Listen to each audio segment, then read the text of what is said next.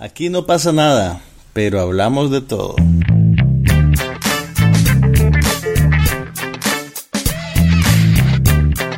Un podcast sobre cine, TV, tecnología y todo lo demás.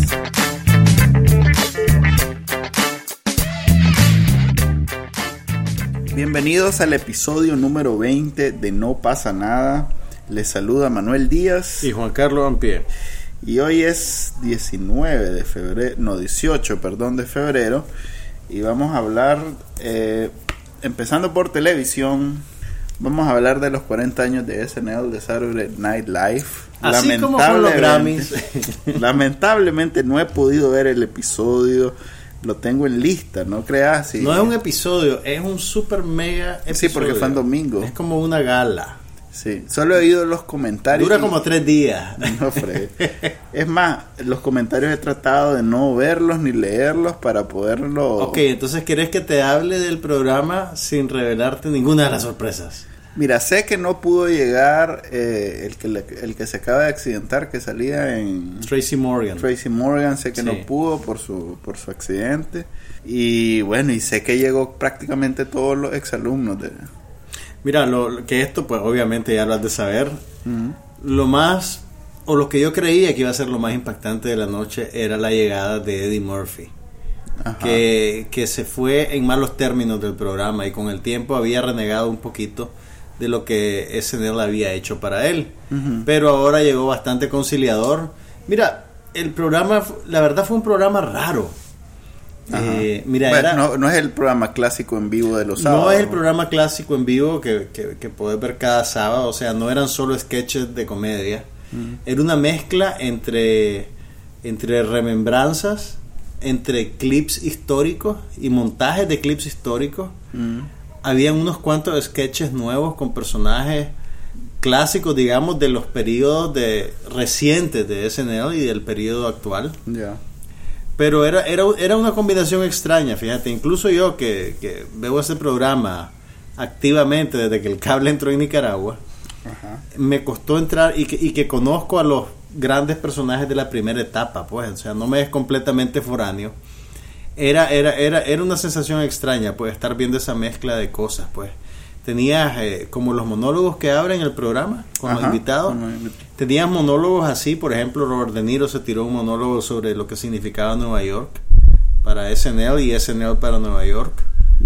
Eh, tenías actores invitados encarnando a personajes creados por cómicos que ya no están vivos. Te voy a arruinar un par de sorpresas ahí. Es, vi que la McCarthy hizo un... Exactamente, por ejemplo, eh, eh, la Melissa McCarthy hizo el personaje del... Farley. El, un personaje de Chris Farley que es divertidísimo, que es un uno de esos oradores motivacionales dice que, le que es un terrible fracasado y que, y que siempre termina la sketch tirándose sobre los muebles y quebrándolos. Sí, Ese más estuvo ahí. Que básicamente fue el personaje que hizo en todas sus películas Chris Farley. Pues, sí, no, no porque no era... O por lo menos en Black Sheep. O sea, él era torpe. O sea, él, parte de su comedia física implicaba torpeza. Torpe es ser buena gente. Pero este es diferente, pues. Mira, el, fíjate que y, como suele pasar con estos especiales de Saturday Night Live hay cosas que son divertidas hay cosas que no son divertidas hay sketches que se alargan demasiado y que decís ya mátenlo por favor este sketch que se acabe pero con todo y todo fíjate que fue interesante. Salió Mike eh, Myers hizo Wayne. salió Mike Myers salió Mike Myers hizo Wayne con, con Dana Carvey haciendo de guard eh, hizo, era un sketch un poco autorreferencial, era como homenaje al, mismo programa y a, lo, y a la gente que trabajaba detrás de cámara. O sea, es un programa bien sentimental, por así decirlo. Toda la, toda la gala fue una cosa bien sentimental, con sus buenos momentos, pero también con, su tiempito muerto, pues. Eh, lo más divertido, lo que me sorprendió que me divirtió más, fue estar pendiente de las tomas que hacían de la audiencia. Fue en vivo. Fue en vivo, para identificar quiénes eran los invitados. Ya. Mira, los que, y, eran gente que no necesariamente te la destacaban con un close-up. Vos veías ahí en el alboroto. Eh, yo, yo divisé a Steven Spielberg, ah. a George Lucas, por ejemplo, eh, a Sia antes de que cantara. O sea, eh, había números musicales también que no, no termino de entender cómo encajan. O sea, es cierto que es parte de la tradición del programa, pero bueno. ¿Y quiénes fueron los músicos? Mira, hubo una interpretación de Kanye West con Sia y con un muchacho rapero que yo desconozco. Muy bueno, sí, el número. Probablemente de los números musicales fue el mejor. Eh, Miley Cyrus también cantó. Cantó una canción que empezaba como pop y terminaba como country. Cypress, Cypress Hill. No, Cypress Hill. Cypress Hill. Eso está en el basurero de la historia. No, Cypress Hill tiene una presentación histórica en SNL. Ah, ok, tal vez, tal vez salió en un montaje. Hicieron un montaje de como de pedacitos de interpretaciones. Pero que la veías rapidísimo, una detrás de otra. No me lo hacía arruinando. Vale la pena verlo, pa. Mira, vale la pena verlo, pero yo creo que si no conoces SNL y la historia de SNL, ah, te vas a aburrir. O sea, esto, esto es para iniciados. No es tan chistoso como para verlo como algo propio. Pues. No. O sea, tal vez si lo que querés es reírte de los chistes, ve los sketches separados. Porque todo lo demás es demasiado autorreferencial, demasiado mm, enraizado en la historia y la tradición del programa. Y, y si no tenés los elementos para, para disfrutar eso, te vas a aburrir. ¿Y cuánto dura realmente? Mira, en tiempo real como una hora y media. Ah, bueno, yo pensé que realmente tres O una hora y cuarenta. Ah, bueno, dura menos que antes pues. Bueno, si ese, yo sé que ese es tu referente de vida y, bueno, buena suerte. Ah, bueno, pues, ah, bueno.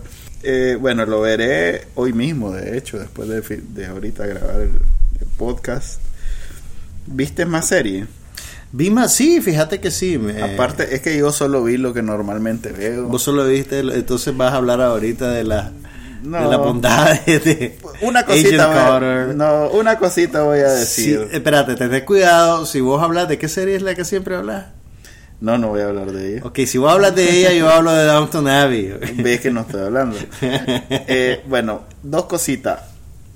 Mañana es el final absoluto ya definitivo de Two and a Half Men.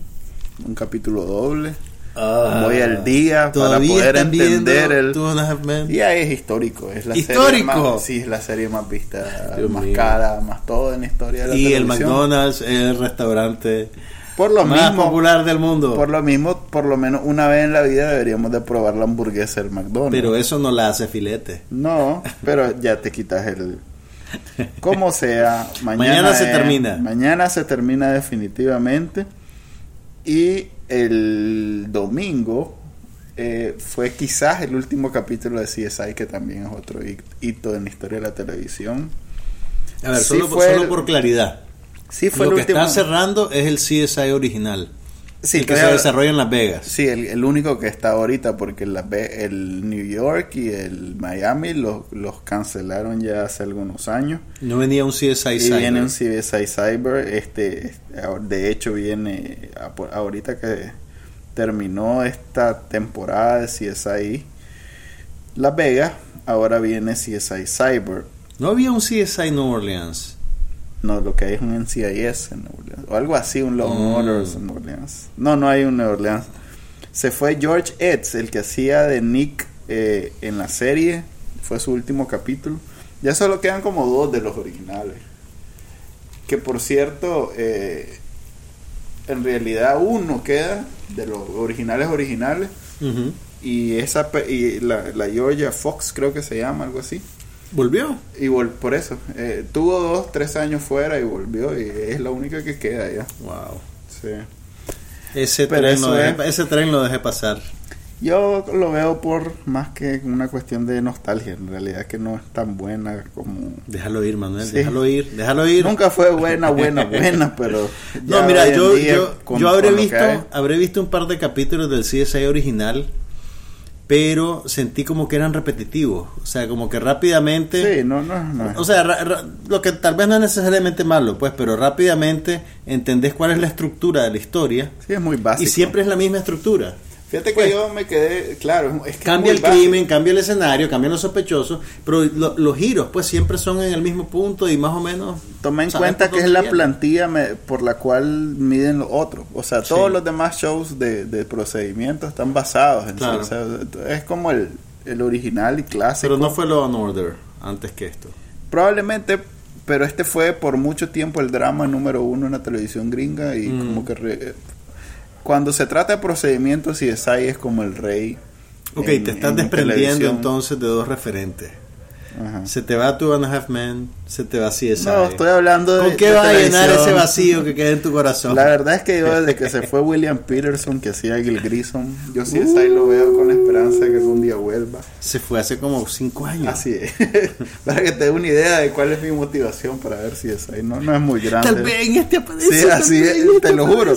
Y a veces lo mencionan y se va a llamar por teléfono y digo, oye. pero no. Creo que mejor ve Manhunter, la película de Michael Mann en la que tuvo su primera aparición importante. Ajá. ¿No sabes de Manhunter? No sé de Manhunter. Y Manhunter es también la primera aparición de Aníbal Lecter en el cine. Ajá, Está basada en una novela de, de Thomas Harris. Y salió como 5 o 6 años antes del Silencio de los Inocentes. Brian Cox hace el papel de Hannibal Lecter. Y lo hace muy bien. A propósito de apariciones, en Gotham ya apareció el Joker. Ya, ya, ya, destruiste la sorpresa para mí porque no he visto ese capítulo. Igual no, no te estoy diciendo. Ahora te voy a contar más de ese más, es más, puede ser que no sea de Joker. Puede, eh, uno, asume, asume. Muy mal actuado, por cierto, el muchacho que lo pusieron. Oh. Sí, lamentable. Pues, pues no puedes. Es que también eso, uno, uno tiene algunas expectativas cuando se trata de. Hay demasiadas expectativas con Joker porque tenés, o sea, Gracias a, gracias a nuestra edad y el tiempo que hemos pasado en el planeta Tierra, tenemos referencia de tres interpretaciones fuertes del Joker. ¿Tres? ¿Tres? bueno, yo tengo tres. Ah, yo tengo dos, Jack, Nicholson y Heath, y Ledger. ok, yo me acuerdo de George Romero en la serie de ah, televisión. yo me acuerdo de Batman Manuel. Ok, entonces yo tengo, bueno, y está Batman Manuel también. Tenemos a cuatro Jokers y ahora viene un quinto Joker para competir en nuestro por nuestro corazoncito. ok, nos desviamos. ¿Viste Slap? ¿Qué es eso? Ok, vi dos cosas. La ah. primera de ellas es una miniserie, es una historia cerrada y autocontenida mm. que va a durar siete capítulos y que se llama The Slap, la bofetada. Que es de NBC, creo. Es de ABC, creo. Ah, No estoy seguro, pero bueno es una adaptación de una miniserie australiana, realmente. Y lo que hacen es que te cuentan una historia eh, en siete capítulos y cada capítulo es desde el punto de vista de un personaje distinto. Cada capítulo es en el mismo tiempo. Estoy a punto de descubrirlo cuando vea el segundo capítulo. Ah, Pero bueno, se llama La Bofetada porque el incidente que ah, sirve de detonante a la trama es justamente eso. Mira, mira cuál es la premisa. Un maje de 40 años está, ¿verdad?, en su crisis de mediana edad, está pendiente de que le den una promoción en el trabajo, le está echando el ojo a la secretaria de su mujer, que es una chavala jovencita, jovencita, jovencita y bien bonita. Pero el hombre, pues vos lo ves que tiene una buena vida, vive en Brooklyn, que es ahora el epicentro de la cultura popular gringa. Eh, y entonces él está contemplando su vida, digamos, en la víspera de su cumpleaños. El día de su cumpleaños invita a familiares y amigos a su casa a una, una fiestecita, una barbacoa, una cosa. Y en medio de la fiesta hay un el niño, un niño de una pareja de, amigos mutuos. Comienza a fregar y le pega. Comienza a no fregar es piropo, a joder.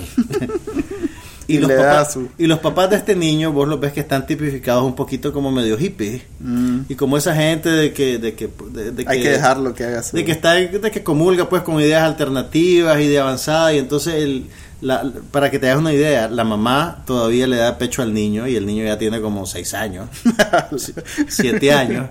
Entonces, la cosa es que el, el niño, ¿verdad? Empieza a agarrar un bate de béisbol de madera y, a blandirlo así, eh, amenazando a los otros niños. Entonces el papá de uno de los niños amenazados se friquea, llega y agarra al chavalo y Le, le deja ir una bofetada. Y entonces eso se vuelve como una explosión en medio de este grupo. Y la fiesta se disuelve en un mar de recriminaciones y de lágrimas y de amenazas de demanda. Y entonces ahí, ahí culmina el capítulo, ¿verdad?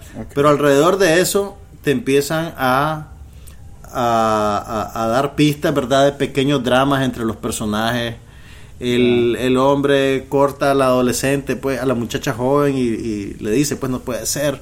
Pero una amiga de la esposa ve que le agarra la mano a la maja y entonces ya ves por dónde vienen las complicaciones, pues básicamente. Mira, Es un drama, entonces. es un drama, sí, es un drama. Es un drama y, y- y- y las caracterizaciones son un poquito básicas, ¿verdad?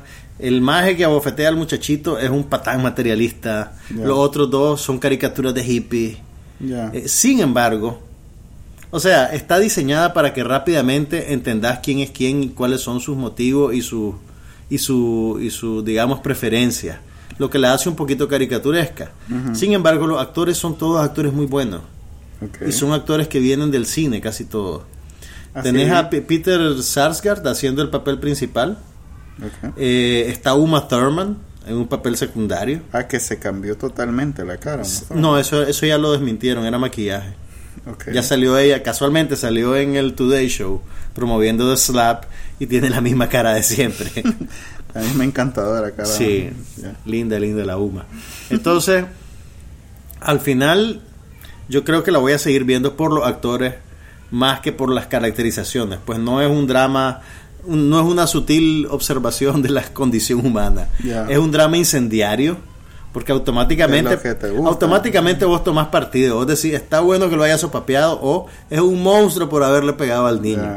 Y si, si- fíjate que si lo presentaran aquí en Nicaragua sería bien interesante, porque aquí nosotros estamos más atrás de Estados Unidos. Acá todavía es socialmente aceptable el Darle castigo físico.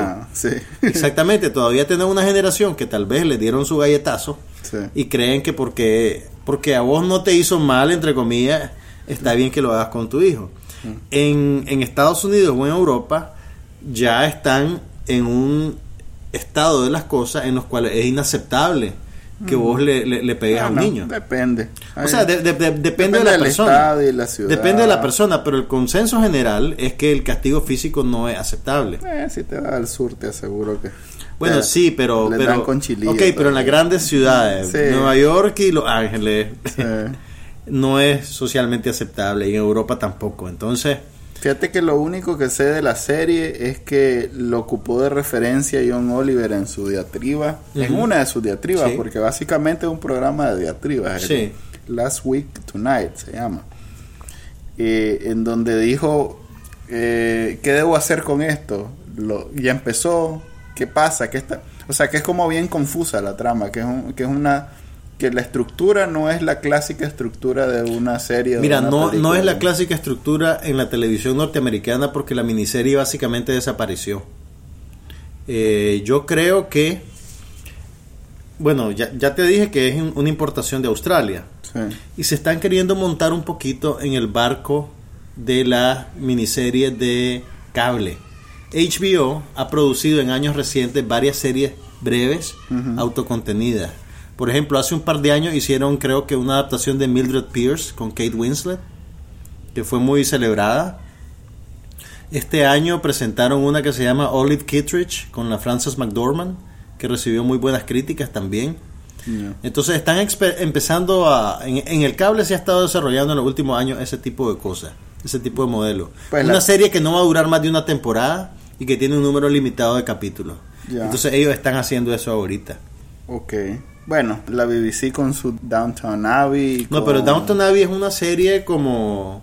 que sigue el modelo como de Mad Men. O sea, si, si es popular y la gente la ve, la renuevan una temporada más y una temporada más. Esto desde el principio está diseñado para durar Solo una temporada. una cantidad límite de capítulos.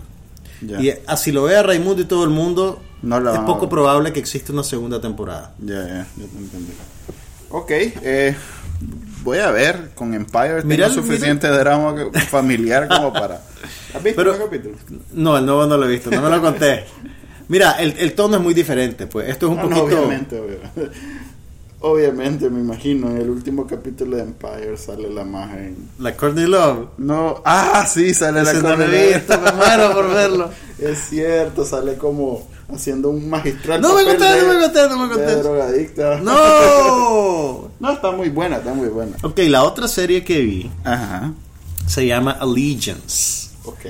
Y es, eh, bueno, eso quiere decir alianza. Ajá. Y es un intento de las cadenas de televisión abierta Ajá. de capitalizar sobre el éxito de The Americans. So, The Americans de FX. De FX, que es una serie de cable. Eh, yo creo que primero un- es un intento tardío, porque The Americans ya tiene tres temporadas en su haber. Bueno, fíjate Está que... corriendo la tercera. Sí, pero más que The Americans, lo que pasa es que vos no ves tampoco Homeland. eh, Homeland ni State of, of Affairs, que es la State of de- Affairs es la de los que tienen cada uno un poder. No, hombre. State of Affairs, de hecho, creo que acaba de terminar la, la temporada porque fue un capítulo así como bien bien decisivo. Ya te- sí, acaba de terminar la esos que primera. hacen cuando no saben si los van a renovar de Así vuelta. es, que, que estaba cayendo una bomba y entonces no sabes si explotó o no explotó. Oh, odio cuando eso pasa. Pero bueno, vamos a ver. En realidad que no he leído nada porque pues no es importante en, en el gran espectro de En las el gran cosas. esquema de las cosas. No, no, nadie está preocupado por... Son luces y sonidos que te distraen durante media hora. Sí. Eh, pero fíjate que fue una descendencia, no es la palabra. Descendencia. Fue una... Caída. Es una caída.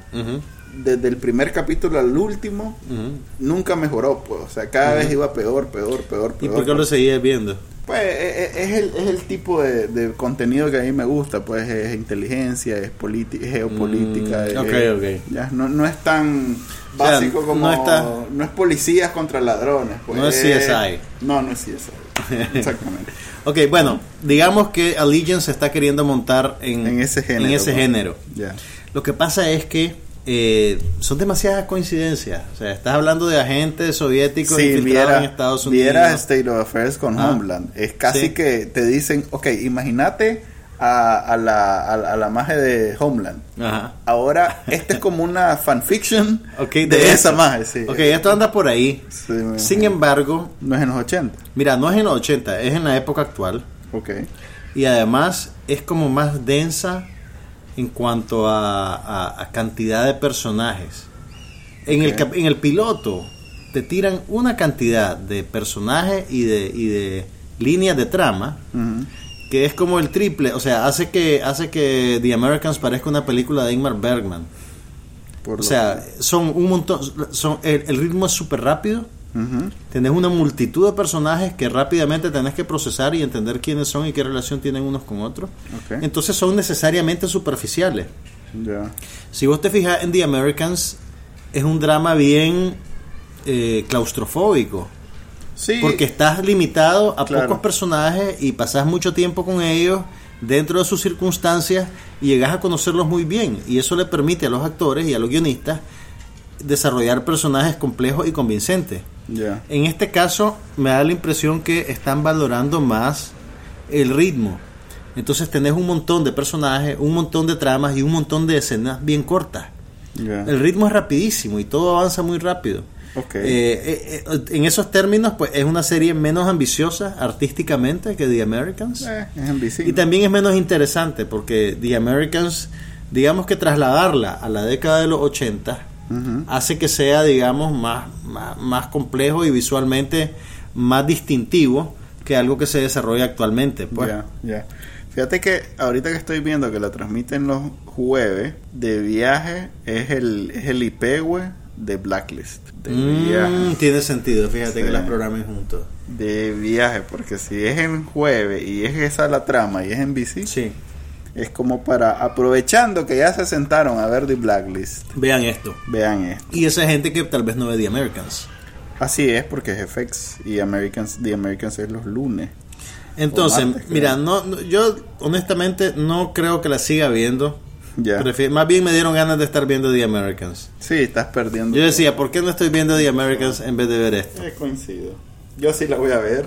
Le voy a ver todo, absolutamente todo. Y día. cada quien tiene una habilidad especial. Así Hay es. una mujer que es la más mortal del mundo con cuchillos. Eh, En esa primera eh, temporada de American sale Nina, la rusa, la secretaria del, del consulado ruso. La que agarran, la que reclutan los Estados Unidos como Ah, agente. ¿sí? sí, sí, claro ah, que ok, sí. ok, ok, es que no me acuerdo. Sale casi que desde el primer... ca- Incluso, fíjate que en esta, en, The- en Allegiance, hay una Hay agente rusa que supuestamente... No, pero esta es una agente rusa que supuestamente quiere desertar y que está de visita en Estados Unidos por tres días. Entonces, el, el, el- el gran...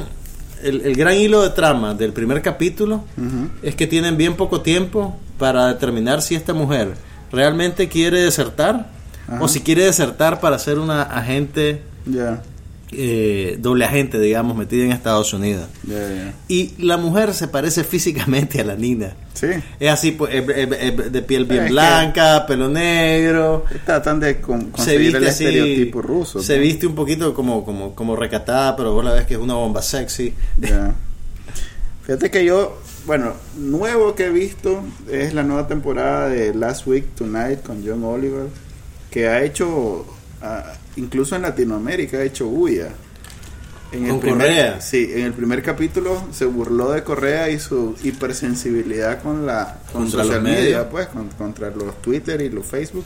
Oíme, y yo no sabía que Correa había agarrado ese truco de Chávez de tener un programa de televisión una vez a la semana. Ah, no, yo tampoco. y que pues. parecía parece una mezcla entre De Cara al Pueblo y programa de variedades. Sí, porque sacan un payaso. Sale un payaso y cantan y todo. y, ah, En efecto. Pues entonces John Oliver le hizo ahí su, su, su carta de amor.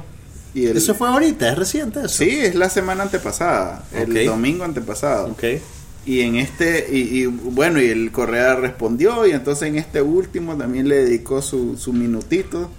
Vamos a ver en qué termina. John Oliver ha hecho cosas trascendentales para hacer un programa de comedia. Ahora, una pregunta. Logró, por ejemplo, en la discusión de la net neutrality que estaba en Estados La Unidos. neutralidad del Internet. Así es, logró que el, que, que- que el público en general opinara y, y hiciera... Ahora, una pregunta.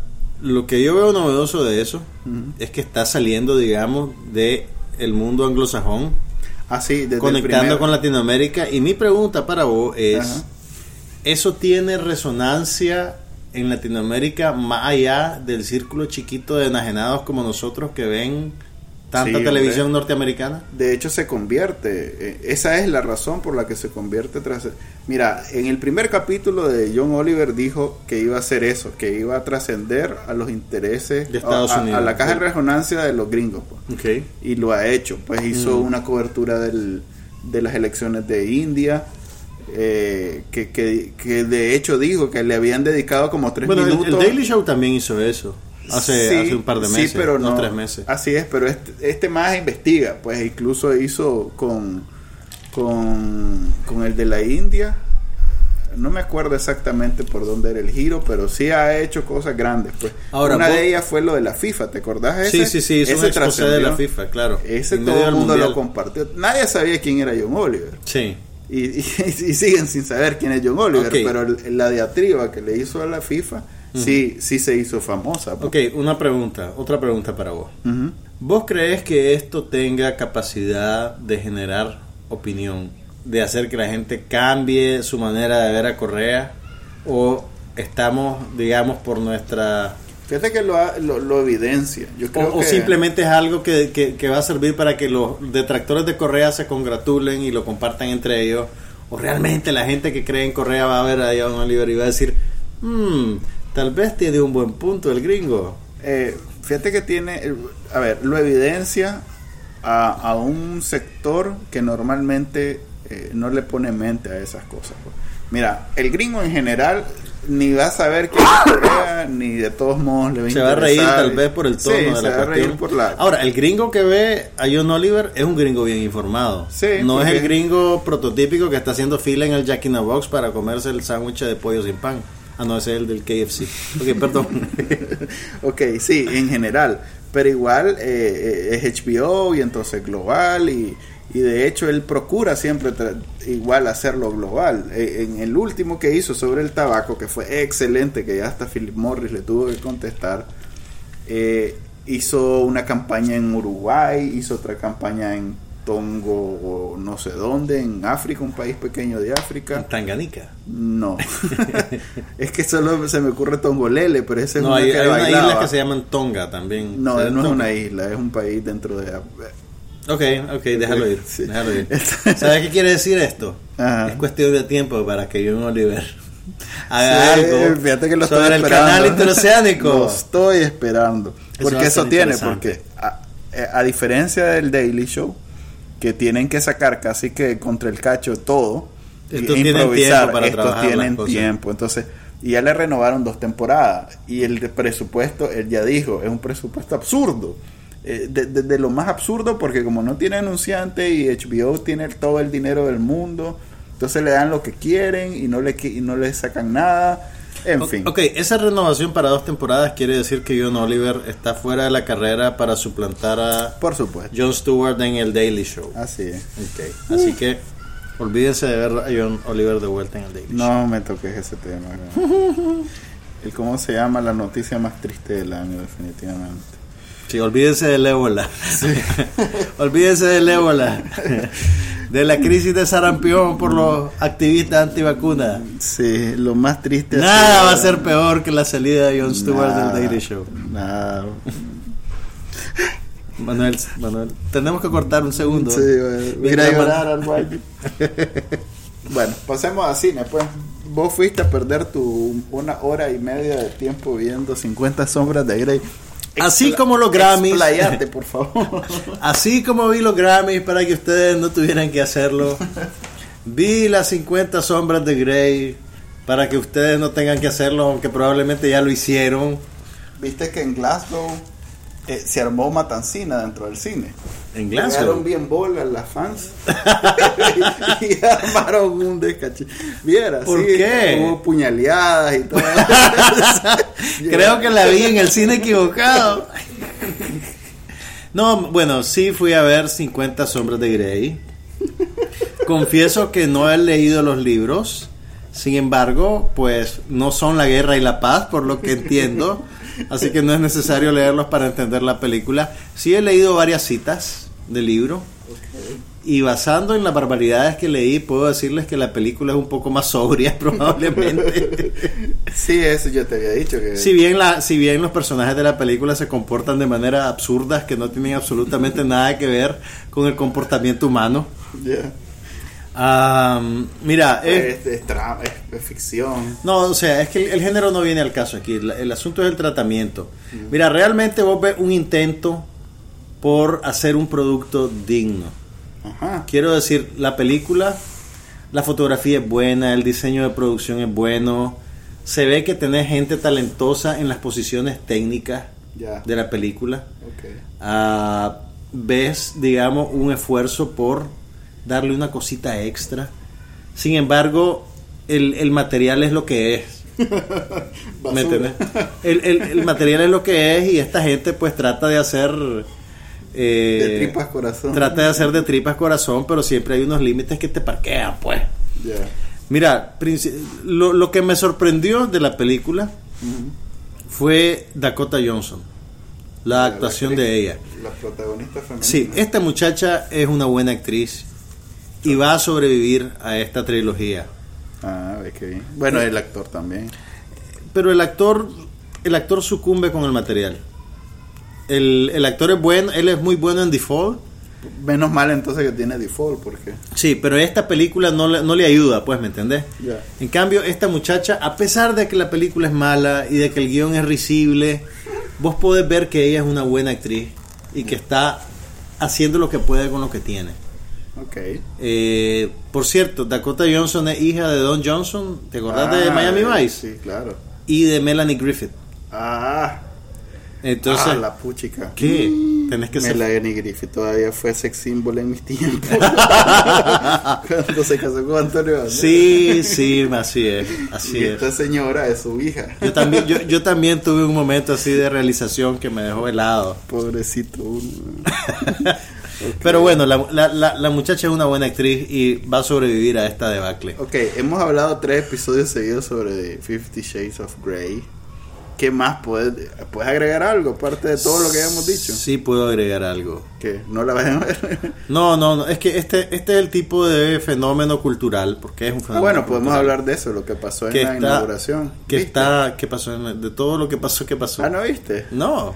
Que, A ver, lo que que te- las individuos se tomaron una foto que decía atrás sumisas, Ah, no, eh, que ver, formaban la palabra Las sumisas. muchachas se fueron a hacer unas camisetas, o sea, no, no, es, yo no no es creo que se tomaron la- una foto. A ver, no creo que se la fueran a hacer, creo que la, la campaña de promoción de la película incluía ese Sí, tipo de producto. seguro.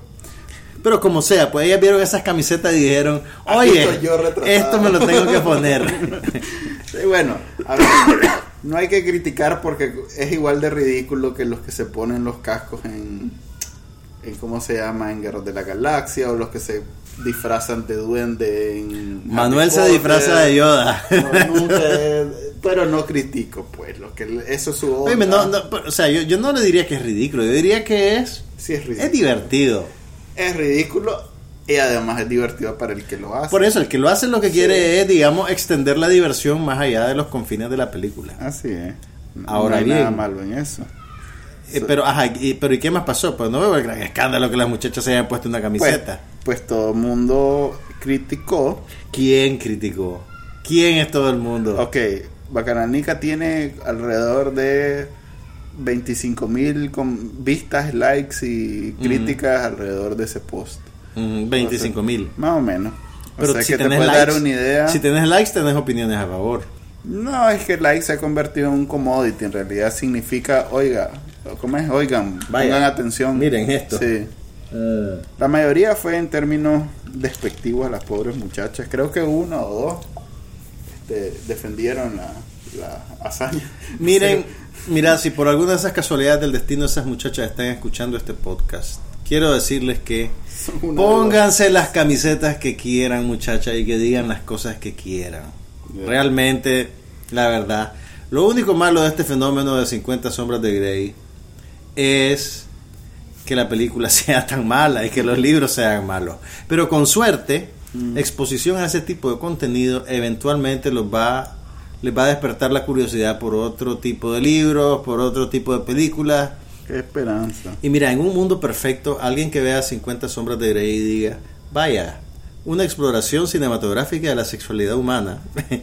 Quiero ver más de eso. Tal vez va a terminar viendo El último tango en París, o El imperio de los sentidos, o Bella de día. Eh, y y sí, si eso llega a pasar, Seguro. si En eso Fun- llega a pasar, En Funny or Die. todo este hicieron- desastre de 50 sombras de Grey habrá valido la pena. En Funny or Die le hicieron una. eh, agarraron a tres actrices pornográficas y le hicieron un, ahí un videíto de por qué es mejor ver porno en vez de Fifty Shades of Grey. Bien argumentado, pues no creas que. Vaya, mira, bueno, técnicamente la película que yo vi no es porno. Es No, una película, nada, sí, es R. es una película con pretensiones eróticas. Sí. Pero fíjate que haciendo memoria no es muy diferente de nueve semanas y media. ¿Te acuerdas de nueve semanas y media? De, cuando. este ¿Cómo se llama el boxeador? Cuando Mickey Rourke Cuando Mickey Rourke tenía estaba cara to- todavía tenía su, su, su cara reconocible. Sí. Y la Kim Basinger era el sex symbol de Antes de todo el mundo. choque. si, si te vas a ver nueve semanas y media ahorita, o sea, cuando la vimos originalmente, o por lo menos cuando yo la vi, era un adolescente que no sabía nada de la vida. Y vos ves eso así como medio, oye, estoy viendo algo prohibido para adultos. En Francia la. Y no tenés elementos para discernir cuán ridículo es realmente lo que la película está haciendo. En Francia es para mayores de 12 años. 50 sombras de... y la única razón ¿Y sabes por cuál la es que el- no le dejaron Ah, todo público ajá. es porque eh, hubo hubo diferencia entre el- en los que En- deciden en el- y la diferencia no era que, que- que querían que fuera más alto sino Sino que, quería que fuera, todo público. para todo público. Mira, y vos no sabes cuál es el lema con que la publicitaron. Papás, lleven a sus niños. Niños, lleven a sus papás. Ah, no, hombre. gratuito de Mira, bueno, no, pero realmente, pues, este es un fenómeno a prueba de crítica. Si ustedes están matriculados en 50 sombras de Grey, nada que yo les diga aquí los va a disuadir de irla a ver. Así que vayan, disfrútenla y, y alégrense, pues, porque ustedes ganaron. Van a hacer dos películas más o tres. Porque te apuesto 80 que el último libro, hizo. el último libro lo van a dividir en dos películas, así como Harry Ah, Potter sí, y, claro y que sí, Twilight. por supuesto 80 millones hizo en, en el primer fin de semana ¿Y cuánto costó? ¿Como 30, 40? no sé no no creo los derechos de la Los derechos de- del libro debe haber sido lo más caro. Sí. Pobrecita en realidad que les, les cayó duro a las muchachas. No, eso, eso sabes que eso, no- eso no me parece bien. Está bien. Tan libres son ellas de ponerse eso como la gente de opinar. No, no digo que tampoco esté mal que la gente opine, pues, pero, pero Ok, ¿qué más viste en el cine? Yo ¿Qué más vi en el definitivamente cine? con, con, con Fifty Shades of Grey creo que no pude ver. no la vas a ver. No, no la voy a ver. No la vas a ver. Para es, nada. una, es una decisión No de me vida llama, para vos. te aseguro, fíjate que no me llama para nada la atención, ni como fenómeno. Ni como fenómeno, pero eso es curioso. Me estoy muriendo por ver American Sniper, ese sí. Ok, American Sniper que, técnicamente empieza este jueves mañana. en los cines. Bueno, hablando de las nominadas al Oscar como American Sniper, vi The Imitation Game, que se está distribuyendo acá como el código Enigma y que está nominada en las categorías de mejor película, mejor director, mejor guion adaptado, mejor actor protagonista para Benedict Cumberbatch y mejor actriz de reparto para Keira Knightley. Y creo que también está en mejor música y mejor diseño de producción. La película es una biografía del matemático Alan Turing, quien fue el, el que logró descifrar el código que usaban los nazis para sus comunicaciones durante la Segunda Guerra Mundial. Eh, y de hecho inventó una máquina que decodificaba los mensajes automáticamente. Y esa máquina es básicamente la precursora de las computadoras, como nosotros las conocemos. Ok. Entonces es un personaje, realmente es un personaje histórico fascinante que además tiene el, drama personal. Un drama personal porque era homosexual, pues obviamente enclosetado en una época en la cual la homosexualidad estaba penada legalmente en Inglaterra y era perseguida como un delito. Entonces la película... ¿Se desarrolla en Inglaterra? Sí, sí, sí, se desarrolla en Inglaterra y la película te cubre la acción en tres bandas, digamos. Eh, va siguiendo la odisea de este hombre mientras está trabajando en el proyecto que apunta a descifrar el código Enigma. Hay un flashback eh, de su vida de su vida cuando él es un adolescente y empieza a descubrir sus inclinaciones sentimentales y además tener un flash forward hacia adelante cuando años después él ya es solo simplemente un profesor de matemática ah, universitario y eh, surge una situación en la cual la policía lo empieza a investigar y creen que es un espía. Ah. O sea, nada de lo que le estoy diciendo es realmente una sorpresa que les arruine la película porque es básicamente la premisa de la película y está en el récord histórico. Mira, yo creo que la película tiene el problema de, ser demasiado didáctica, por así decirlo. En la parte de la segunda. En general, en general. Ah, en general, es una película que pareciera que la hicieron para alguien que no sabía absolutamente nada, no solo de Alan Turing, sino de la Segunda Guerra Mundial. Mm. Y entonces sentí un poquito como que era una película para principiantes, por así decirlo. Ya. Entonces es bien básica, pues. Mm, okay. Eh, a pesar de que usan ese juego de, de, saltar del pasado a un presente y a un futuro y, van de un tiempo a otro, todo es bien a, un nivel bastante, bastante bajo y comprensible, por así decirlo. Que yo creo que le roba al personaje y a la situación eh, complejidad. Sin embargo, yo creo que la película vale la pena por las actuaciones. Eh, no solo de Cumberbatch, que tiene el papel más vistoso, sino también Keira Knightley. Es bien interesante. Ay, no la soporto. ¿No la soporto? ¿Por qué? No sé. No jodas. y ahí, también sale tu casa. pues casi. ok. No, es bien interesante la, la, la manera en que establece una especie de, de, de analogía Mm. entre la, entre la persecución, digamos, al, a este hombre por ser homosexual, la discriminación por ser homosexual y la discriminación que existe hacia la mujer por su simple condición de género. Eh, eso, eso me gustó mucho de la película y, y, cómo ellos hacen que los personajes sean eh, humanos, más allá de los lineamientos básicos que les establece el guion. Ok, la iré a ver. Qué lástima. Eh, estoy como saturado de la Segunda Guerra Mundial. No, pero, pero, pero, o sea, no tenés mucho. O sea, toda la acción se desarrolla en, en, Inglaterra, pues no te van a tirar al campo de batalla. Hay un par de tomas, tal vez, en, en ciertos momentos muy específicos, pero no no, no, no, no tenés ese, Bueno, es Cumberbatch, o sea que... Y, y, a vos te gusta cómo actúa Cumberbatch. Y el papel de la Keira Knightley es un papel secundario, no está en todas las escenas de la película. Perfecto, me acabas de convencer. Es muy buena, fíjate que yo creo que es de las mejores actuaciones que ella ha hecho. Bueno, fíjate que está difícil, porque si mañana ponen American Sniper... Mañana ponen Selma y mañana ponen American Sniper y también Into the Woods. Estaban hoy haciendo preestreno de, de Into the Woods. De Selma. ¿De Selma también? Sí. Y el lunes hubo un preestreno. Ah, bueno, fue el lunes entonces. Sí. El lunes hubo un preestreno de Selma, hoy miércoles es el de Into the Woods.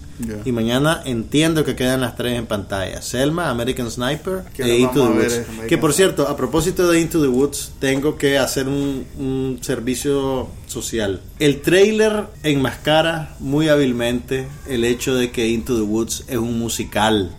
Ah, de esos que tienen canciones y en los cuales los personajes de repente empiezan a cantar y las canciones conducen el hilo de la pues. trama. Además, el hecho de que trata sobre cuentos de hadas te puede hacer creer eso que me estás diciendo ahorita, que es una película de Disney tradicional. Tipo película de Sin embargo, sepan que está basado en un musical de Steven Sondheim que está originado realmente para adultos. La película no es un cuento de hadas, es más bien una deconstrucción de los mitos de los cuentos de hadas y una exploración sobre la falacia del final feliz. Así que si llevan a sus niños muy pequeños, es probable que pase dos cosas. Primero que se aburran y segundo que se traumaticen. Así para que, que no lo lleven, pues. así que piénsenla bien si van a llevar a los niños. Sin embargo, sí tienen que ver la película porque Steven Sondheim es uno de los mejores compositores del teatro musical norteamericano y uno de los mejores compositores vivientes actualmente. Y esta si es una el te- obra Y si el excelente. teatro musical es tu onda, Tenés que verla. tenés que verla. Para si que no lo ves, Ok, a Manuel no le gustan los musicales, pero eh, Steven Sondheim es el mismo compositor de Sweeney Todd. Entonces, Háblame, si le gustó Sweeney Todd, es muy probable que le guste Into the Woods. no tengo nada más que decir sobre American Sniper, más que me muero por verla. Manuel le va a tener una camada de gatitos a Clint Eastwood.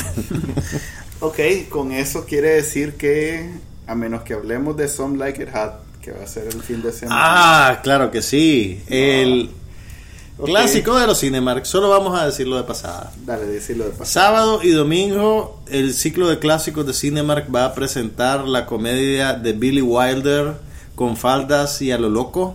El título original es Some Like It Hot, con Marilyn Monroe, Tony Curtis y Jack Lemmon. La tienen que ver si no la han visto. Considerada eh, el equivalente al padrino, nada más que en comedia. Es el equivalente al padrino, solo que en comedia de enredos. Así En que realidad que es un, es un clásico del clásico, sobre todo la comedia. vayan a verlo el sábado o el domingo a las 3 de la tarde y el próximo miércoles a las 7 de la noche.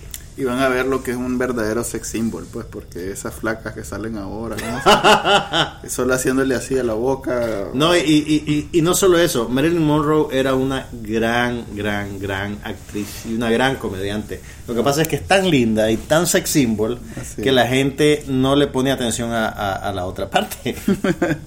ok, eh, pasemos un ratito a la tecnología, si querés. Eh, ¿Qué novedades hay en el plano de la tecnología, Hagamos Manuel? una, una cortinita. Viene el Apple Watch en un día de esto. Todavía no se sabe cuánto va a valer. Wow, qué preciso que sos. Pues es que dijeron que en marzo, Mm, o sea que ya está cerca. ya, ya casi. Todo el mundo está prediciendo, eh, así se dice, Mm. prediciendo, prediciendo. Haciendo predicciones Ajá. de, ¿De cuánto va a vender, vender? de cuánto va a vender en el primer mes. Ajá. Anda por los 10 millones, 20 millones. ¿Tendrán eh, suficiente inventario? Es que estos majes, es la ra- esa es siempre, yo creo que intencionalmente fabrican menos de lo que les van No, a es vender un problema para logístico. crear. No, fíjate que es un problema No logístico. es para crear más, digamos. No, porque mira, no, a ver, como es un producto nuevo, no lo puedes almacenar así tan abiertamente porque se filtra. Y tampoco podés construir, ¿cómo se llama? Las líneas de ensamblaje están. Ah, así tanto pagas están desde recién- hace seis meses. pues, pues. Sí, o sea, hay un montón de, De razones por las cuales no pueden hacer eso de tener 10 millones guardados y comenzar a venderlos hasta que ¿Se sabe cuántas órdenes adelantadas Nada, tienen? no Porque en sabe. teoría podías precomprarlo desde diciembre, ¿no? No. Ah, Fíjate que no sé. No soy Bueno, no sé realmente. No soy Pero va- vamos a ver filas pues de vuelta y, Sí, vamos a ver reportes en los noticieros sobre la primera persona que compró el iWatch. Sí, están poniendo caja fuerte para las versiones más caras. Imagínate que si la más barata, la de plastiquito, pues la, la chiclera, van a valer creo que de 350 dólares. ¿Cuánto irá a valer el de oro? O sea, estamos hablando de 5 mil. Es más, si vale 5 mil, sería uno de los relojes de oro más baratos en el mercado. ¿Y no tienen precio asignado todavía? No tienen precio asignado. Hmm, Por eso es que no creo que haya preventa en realidad. claro. Este, pero bueno, ese es como el- lo que todo el mundo está esperando ahorita en tecnología. eh, que Ahora, si ustedes aspiran a comprar el iWatch, que está bien, están en su derecho, así como están en su derecho de ponerse la camiseta de las sumisas, sepan que creo que tenés que tener un iPhone 6 para que funcione. Sí, O- tenés, o que, por- tener, o tenés que tener- un iPhone. Tenés, que, tener- primero tenés que tener un iPhone y tenés Sí. que tener un iPhone que tenga la última versión del sistema operativo que creo que funciona a partir del 5. Ahí sí es un tema que no. Entonces, manejo, si tenés pero- el 4 o el 4S, Sí, pero es como locura que gasté. Sí. Ponerle que 500 dólares a un reloj y tenés un, un teléfono de hace 5 años. no subestimes los instintos reptilianos del ser humano, que quiere lo que quiere cuando ser, lo quiere. puede- en realidad que puede ser. No, a- a- no, y, pero sabes que, pues tal vez a vos no te ha pasado, pero vos vas aquí a una tienda y por venderte te dicen barbaridades, pues, y te, Eh. tal vez llegas vos y decís, mira, yo tengo un iPhone 4, ¿verdad que puedo usarlo? Sí, hombre, claro que puedes usarlo. no, te, no digo que eso hagan aquí, pues, pero es probable que te pase. Acabas de decir que eso hacen aquí. y después O decir, sea, sí me pasó, pero no con, no con productos de Apple, con otras cosas. Ya. Pero fíjate que el rumor no ha sido tanto sobre el reloj. Es sino que el reloj ya sabemos que existe y qué es sí, lo que va pero a hay rumores alrededor de cuánto va a valer, Mm. de, de, de- de cómo va a funcionar exactamente. El rumor más grande ahorita alrededor de Apple ha sido, ha sido sobre un carro que supuestamente están creando. Se filtró. A ver, fue una filtración sobre una filtración, sobre un rumor, pero al final lo recogió ya Debe ser cierto. sí, Debe y al final fíjate que lo recogieron Y lo publicaron en internet, Sí, debe ser en cierto. Twitter. Pero ya lo recogieron los medios un poquito más serios. Haciendo siempre la un salvedad día que es un lento. Fue un día lento en el. en Bueno, también que. Apple y, cualquier cosa Claro. Apple es, motivo Pero, de ok, noticia pero mundial. ¿cuál es Mira, yo tenía entendido que, A ver, por cierto. déjame primero aclarar. Ok, Un- a ver. ta- se supone que están creando un carro automanejable. Mm. O de, o de manejo automático. O sea, que no, O sea, o sea, que no lo maneja un, un carro que humano. nunca va a funcionar en Nicaragua. Porque, bueno, basado en- bueno, se supone que están haciendo eso. Y todo el mundo inmediatamente, bueno, los geeks y, y comenzaron a hablar de dónde si no tienen un mapa bueno, pues que es lo que sí tiene Google y por eso está creando su propio carro automanejable. Entonces, eh, eh, eh, en eso queda, en, en eso quedó como el rumor, pues, si no están fabricando el carro, por lo menos sí están trabajando en una, en mejorar su mapa. Mira, su- lo que yo vi, plataforma lo que yo vi que incluso lo podés ver en la en la página de apple.com y en la tienda, están desarrollando un sistema de integración entre tu teléfono y la computadora de los carros. Incluso tienen Ah, bueno, una pero- lista sí, pero eso de las marcas de las marcas que van a funcionar. Eso lo anunciaron. Lo anunciaron, pero pasado. todavía no lo han no lo han desarrollado, no está todavía disponible. Ah, es que tienes que esperar. Mira, si los televisores tienen una vida de 10 años, imagínate el carro. Pues. El, el carro sí es bien lento. En Por eso es que la un carro radio. tiene que 4 o 5 años. por y además tenemos una masa crítica de gente que hace leasing porque le gusta cambiar el carro cada año.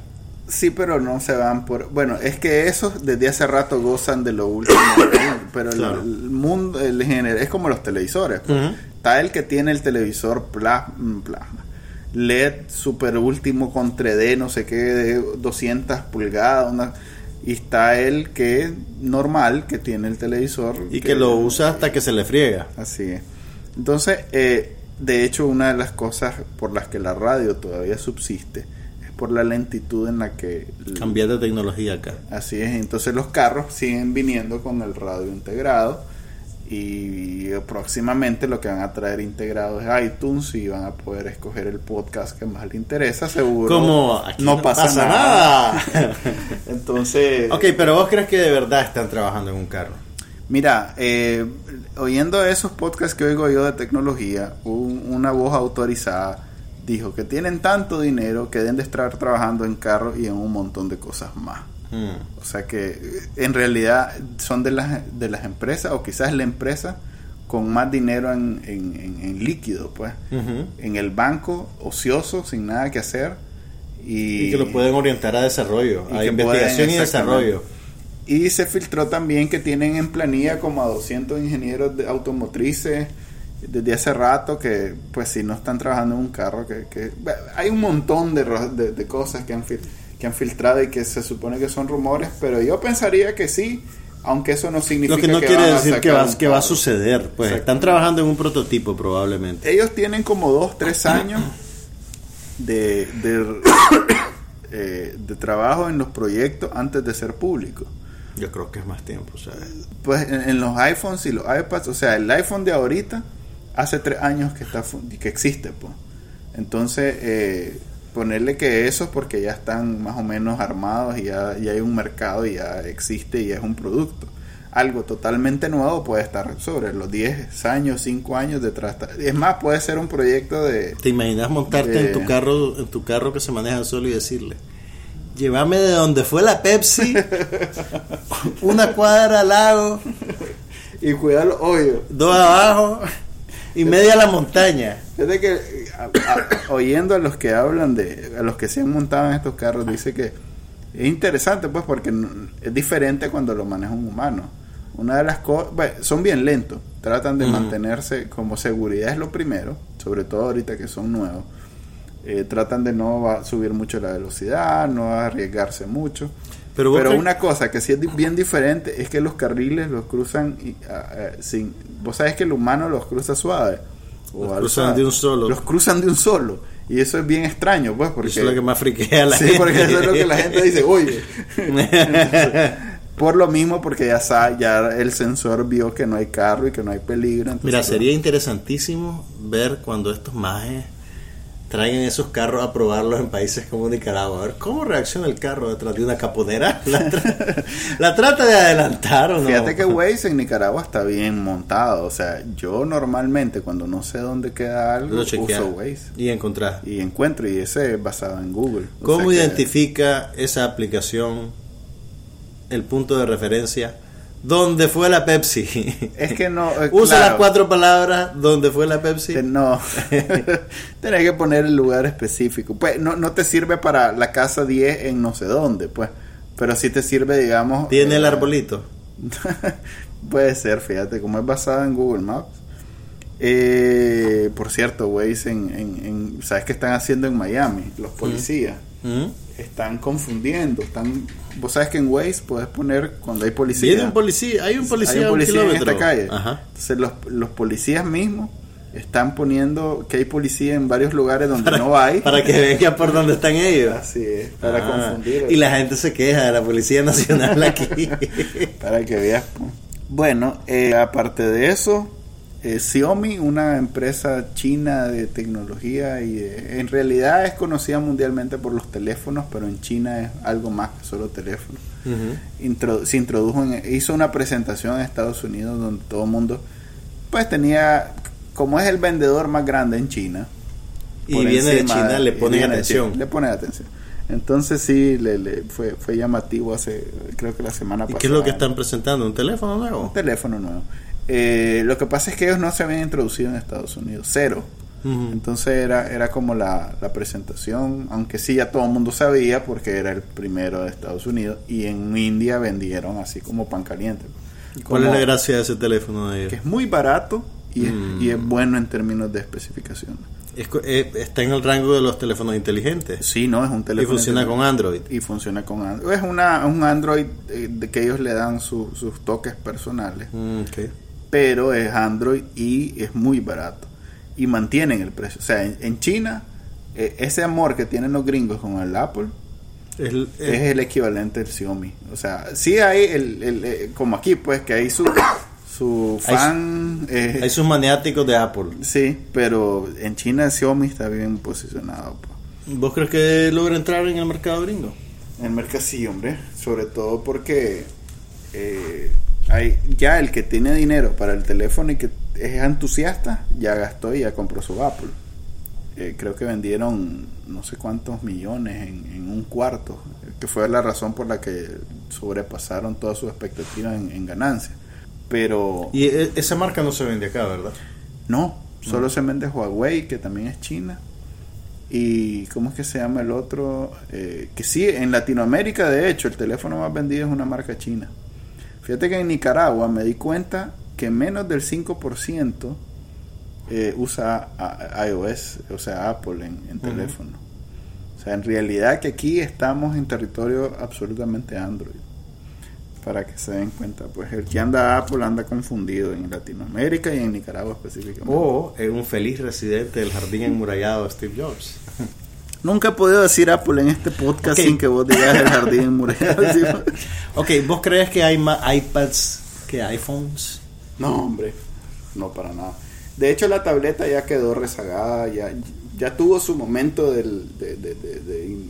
novedad y, de venta y de que todo el mundo quería una. Ya es lo que va a ser siempre. Sí, ya es. un producto alterno, sobre todo iPhones mucho más grandes. Ya la gente como que eh, prefiere, o sea, el que solo va a comprar un dispositivo, compre el iPhone grande en Estados Unidos. En vez de un iPad. En vez de un iPad. Y en Nicaragua eh, una tableta Android te cuesta 60, 70, 100 dólares la cara. Imagínate, va a estar 800 dólares por un iPad, pues locura. Entonces, sí, no, aquí. Pero ellos están muy bien, ellos son la marca más vendida. No, lloren, no lloren por Apple. Es la empresa con más ganancias. Y ahora van, a sacar un carro que se maneja solo, así por amor de Dios. Así que no se preocupen. Bueno, creo que ese es el programa de hoy. ¿Qué te pareció? Bien, a mí siempre ¿Qué vas A hablar, ¿Qué vas a hablar en los en Oscar? ¿Qué llevas preparado? Y este domingo, bueno, aquí les va un comercial. Asegúrense de sintonizar Canal 2 a partir de las 6 de la tarde. Vamos a estar en una transmisión en vivo de los premios Oscar con Ricardo Zambrana y Maritza Rivas. Y bueno, vamos a estar pendientes de la nominación de Gabriel Serra, que ya está ahorita en Hollywood, en todos los eventos para los nominados y que es nuestro favorito para el premio de mejor cortometraje documental por la Parca. En la próxima edición del programa vamos a platicar, espero, de, de lo que suceda en el Oscar. Se despide de ustedes Juan Carlos Ampie, Manuel Díaz y los esperamos la próxima semana. Bye.